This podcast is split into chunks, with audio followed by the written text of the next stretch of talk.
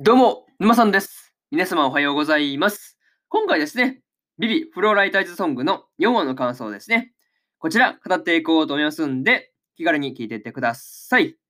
というわけで、早速ね、感想の方に入っていくわけですが、まずは一つ目ですね、守るためにというところで、桃香の妹であるですね、ゆずかを守るために、ビビがですね、戦闘プログラムですね、まあ、これをまあインストールするっていう覚悟がなかなかすごかったなっていうところですよね。そう。まあね、そう、戦うために対人戦闘、まあ自分から申し出たっていうところが、こう、進歩というか、まあ積極的だよっていうふうに思ったりしました。またね、こう、ゆずかを連れて行くときに出会ったエステラですね。まあこれがこう、偽物だっていうふうにね、まあ一瞬で見破ったのはですね、まあそのビビのね、まあ洞察力の高さですね。この辺にはすごく驚かされたっていう話でした。個人的にね、こう、偽物のエステラからですね、まあ逃げるときに、あのね、まあ、松本がこう、壁のね、まあ、辺を、壁の、まあ、壁を、なんていうの、ななんつったらいいの通路を上から、まあ、壁をね、まあ、下ろして、こう、塞いでくれたわけですが、まあね、あの、まあ、壁をね、下ろして封鎖してくれたんだけど、まあ、そこにね、攻撃を加えられて凹んでくるっていうのがめっちゃ怖いっすよね。そう。いや、めっちゃ攻撃力高いやんって思ってね、そう、びっくりしたんですよね。うん。本当 AI の攻撃力の、攻撃のね、まあ、威力高すぎでしょと思ってね。いや、まあ、びっくりしたなっていう話でしたね。あとはね、こう前回のラストで、こう、まあ、ルクレールのね、まあ、首がね、まあ、引きちぎられるというね、まあ、ショッキングなことがあったわけですが、まあ、それをまあ引きちぎったのは、偽物のエステラだエステラだったっていうのが分かって、ちょっとほっとしたっていうところでした。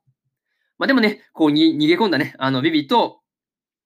ユズカが逃げ込んだところで、まあ、首がふわふわ浮いてるっていうのね、いやー、ルクレールの首がですね、まあ、ふわふわ浮いてきたときは、まあ、マジでびっくりしましたね。うん。いや、まあこれビビるでしょ、普通にね。いや、首ふわふわ普通に怖えわと思ってね。いや、ほんとその辺怖かったなっていう話と、いや、なかなかね、でもまあ、ルクレールもなかなかこう、不憫なことですよね。うん。まあ、ちょっとね、まあ、なんて言うんだろうね、こう、いいように使われて殺されたってだけですからね。いや、ちょっとその辺がちょっとかわいそうだなっていうふうに思うんですけどね。うん。まあ、なんとも言えないですよね。うん。そう。いや、でも結構、うん、ショックはショックよね。そう。いや、まさかそんなところで死人が出るなんて思わなかったですからね。その辺はちょっと辛かったなっていう話で、えー、まあ、一つ目の感想である、守るためにというところ、終わっておきます。はい。まあ、ルクレールはね、ルクレールのまあ命は守れなかったけどね、まあ、ユズが助けられるっていうね、まあ、そういうところはまあ、まだ判断のね、まあ、う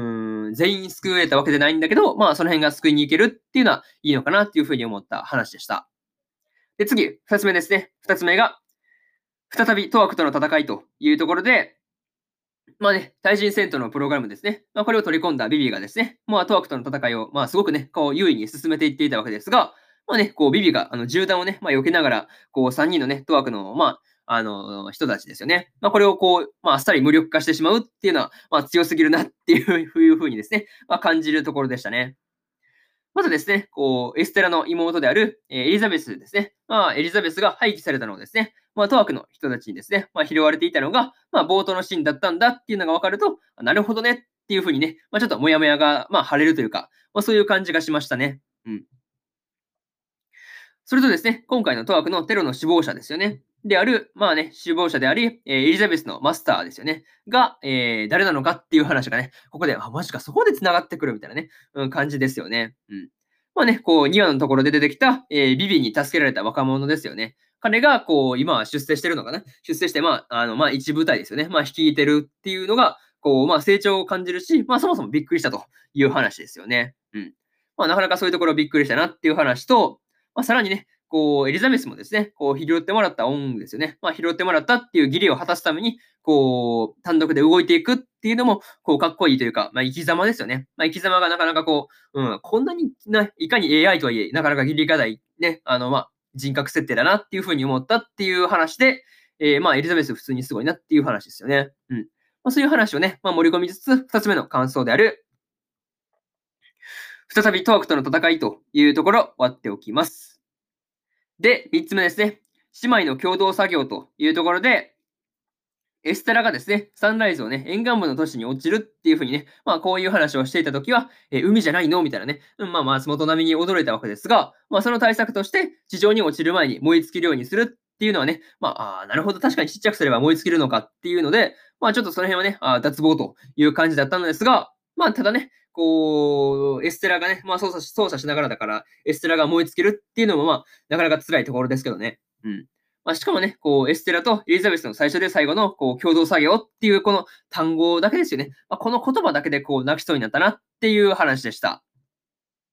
まあでもね、こう、まだここでは泣きそうになったってだけの話で、まあ実際泣いたのは、こう、サンライズが落ちていく中でですね、まあ中でもこう、エステラがね、まあアナウンスを続けて、乗客をね、まあ最後まで楽しませようとしていたっていうところでしたね。うん。いや、もうこの、このプロ精神ですよね。そう。このエステラのこのサービス精神というかね、まあそういうところがもうプロすぎてやばいなというところで、ちょっとね、あの、まあルイゼン崩壊したという話でした。まあ、プラスですね、こう、二人がこのサンライズと共にですね、こう、燃え尽きていくっていうね、この悲しい場面のところで、こう、あれですね、エステラとエリザベスがですね、まあ、二人とも手をね、あの、ギュッと握ってるっていうのが、こう、ここの手の部分だけ映すっていうのが、こう、なかなかうまいなっていうふうに思うんですけど、こう、手の部分だけ映って、こう、ギュッてやってるっていうのが、こう、胸をね、締め付けられるようなね、まあ、ちょっと悲しい気持ちになったという話ですね。うん。まあ、でもね、こう、いい姉妹だったなっていうのを、まあ、ここでね、あの、まあ、確認できるというか、まあ、思い知らされるという、そんなね、まあ、場面だったな、場面だったかなっていうふうなね、か場面だったなというふうに感じたという話ですね。とりあえずこれが3つ目の感想である、姉妹の共同作業というところを終わっておきます。で、最後にというパートに入最後にというパートに入っていくんですが、今回ですね、エステラとエリザベスですね、が、まあ、共同作業するっていうところが、すごい感動的という話でした。まあそもそもね、今回の事件ですよね。今回の事件ってそもそもね、こうエリザベスが廃棄されていなければ、サンライズがそもそもこういうふうにね、落ちることがなかったのかっていうふうに思うと、まあ複雑な心境になりますよね。うん。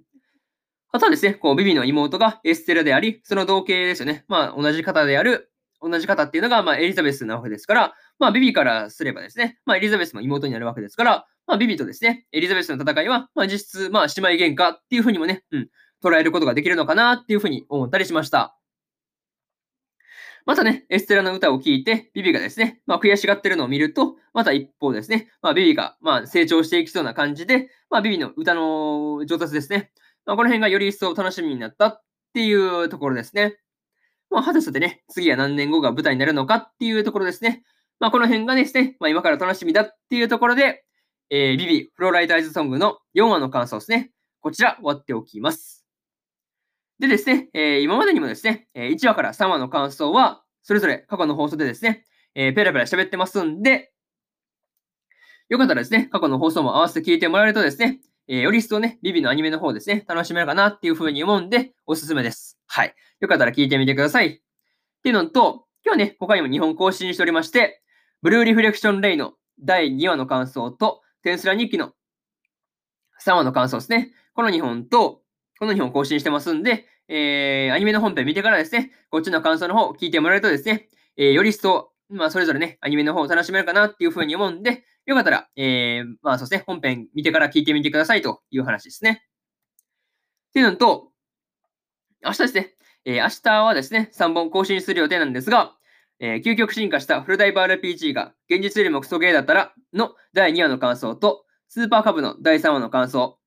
そしてですね、髭をするそして女子高生を拾うの第3話の感想ですね。えー、この3本を1、2、3と更新しますんで、よかったら明日もですね、ラジオの方を聞きに来てもらえると、もらえるとものすごく嬉しいですというところで、本日、